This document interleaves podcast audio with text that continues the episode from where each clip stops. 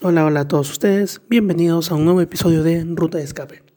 Antes de empezar, quiero decirles que a partir de este episodio vamos a comentar sobre las noticias más importantes de la semana pasada para que puedan tener el resumen que se merecen. Espero que esto les guste y pues iniciamos ya que la semana pasada estuvo bien cargada de un montón de cosas.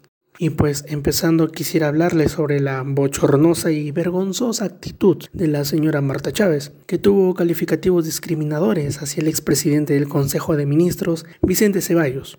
Miren, si uno quiere rajar de alguien, lo puede hacer. Todos somos libres de dar nuestras críticas u opiniones por el buen o mal trabajo de alguien.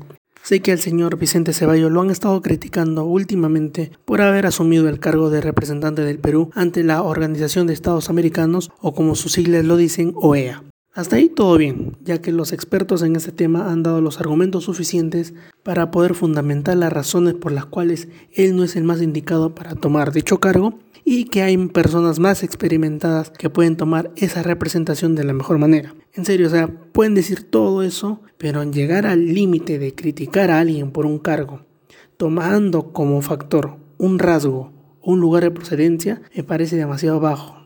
O sea que no de entender de que por tener rasgos andinos o por ser de Moquegua simplemente tienes las puertas cerradas para muchas cosas. Es por personas como esta señora de que nuestro país sigue siendo un lugar donde la discriminación abunda día a día. Y ante esta actitud, muchos como yo hemos querido llenar nuestras redes sociales con fotos nuestras acompañados de un mensaje que acá mismo lo vuelvo a reafirmar. Yo soy un joven moqueguano que tiene rasgos andinos y me siento totalmente orgulloso de ello. Pero ante toda esta situación pude encontrar en las redes sociales publicaciones de personas que vieron esto como algo aburrido o como una pérdida de tiempo. Jóvenes y adultos como esos no se necesitan acá. Uno como ciudadano, al ver este tipo de actitudes, tiene tres opciones para actuar. Uno, puede actuar de manera violenta, lo cual es totalmente incorrecto. Dos, puede actuar de manera indiferente, lo cual también es totalmente incorrecto. Y tres, la cual es la mejor manera para poder actuar ante situaciones como estas, es tener una actitud asertiva. Mira, si tanto te molesta ver que varios de nosotros estamos haciendo este tipo de pronunciamiento, déjanos, también somos libres de expresarnos como nosotros queremos. Y si no te gusta lo que ponemos, mira, no hagas caso, ¿ya?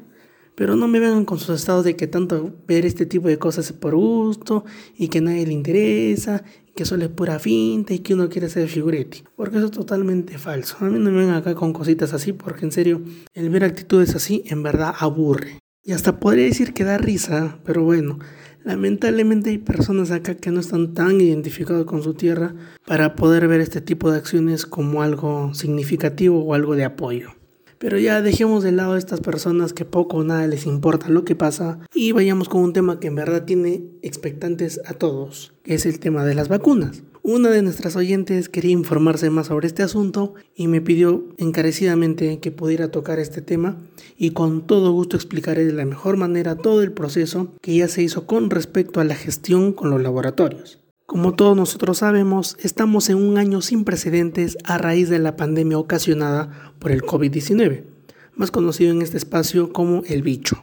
Desde que inició todo esto, varios laboratorios han ido chambeando arduamente para conseguir una cura y nuestro país ya logró unos convenios suscritos de confidencialidad con los laboratorios Pfizer, Johnson Johnson y Moderna, que es del lado de Estados Unidos, y Oxford y AstraZeneca del Reino Unido. Aparte de esto, ya se tiene establecido el convenio con COVAX Facility, que mediante la Organización Mundial de la Salud y la Fundación de Bill y Melinda Gates, se prevé asegurar al menos 6 millones y medio de dosis, que equivale exactamente al 20% de la población peruana. Y a pesar de que todo esto esté bien encaminado, aún no se sabe a qué laboratorio se recurrirá primero. Pero como siempre les digo a mis amigos, tengamos un poco de fe que esto ya está por acabar y que sí o sí tendremos vacunas ya para poder regresar a la normalidad.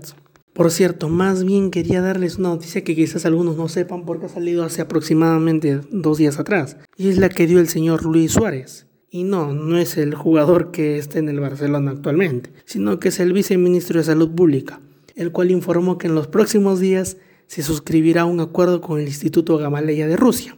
Quizás no conozcas el Instituto Gamaleya ni te suena, pero creo que te va a sonar la vacuna Sputnik 5.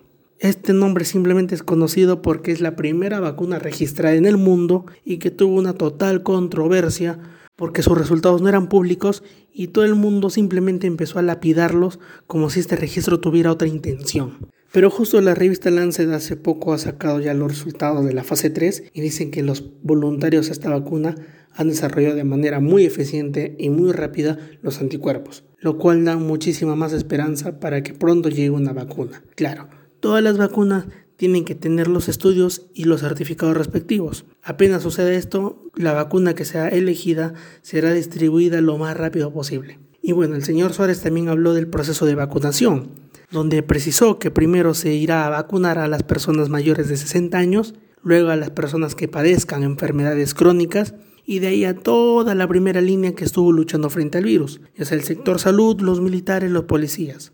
Pasando todo esto, vacunarán a todos los mayores de 18 años, lo que comprendería todo el año 2021.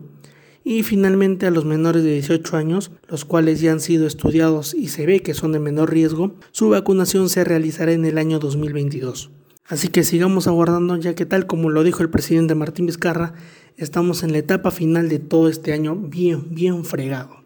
Y ahora que les mencioné al presidente de la República, Quisiera comentarles un poco sobre su visita a la ciudad de Moquegua, el cual se desarrolló el día de ayer, donde fue a chequear el hospital de contingencia que el gobierno regional le ha cedido a salud, porque no logró implementarlo de la mejor manera, y luego se dirigió al gobierno regional, donde dio una conferencia de prensa, de la cual resaltaré los puntos más importantes. Primero habló de la planta de oxígeno que el Ejecutivo ha gestionado y que tenía que llegar el día domingo por la tarde. Pero bueno, esperemos que el día de hoy esté llegando lo más antes posible.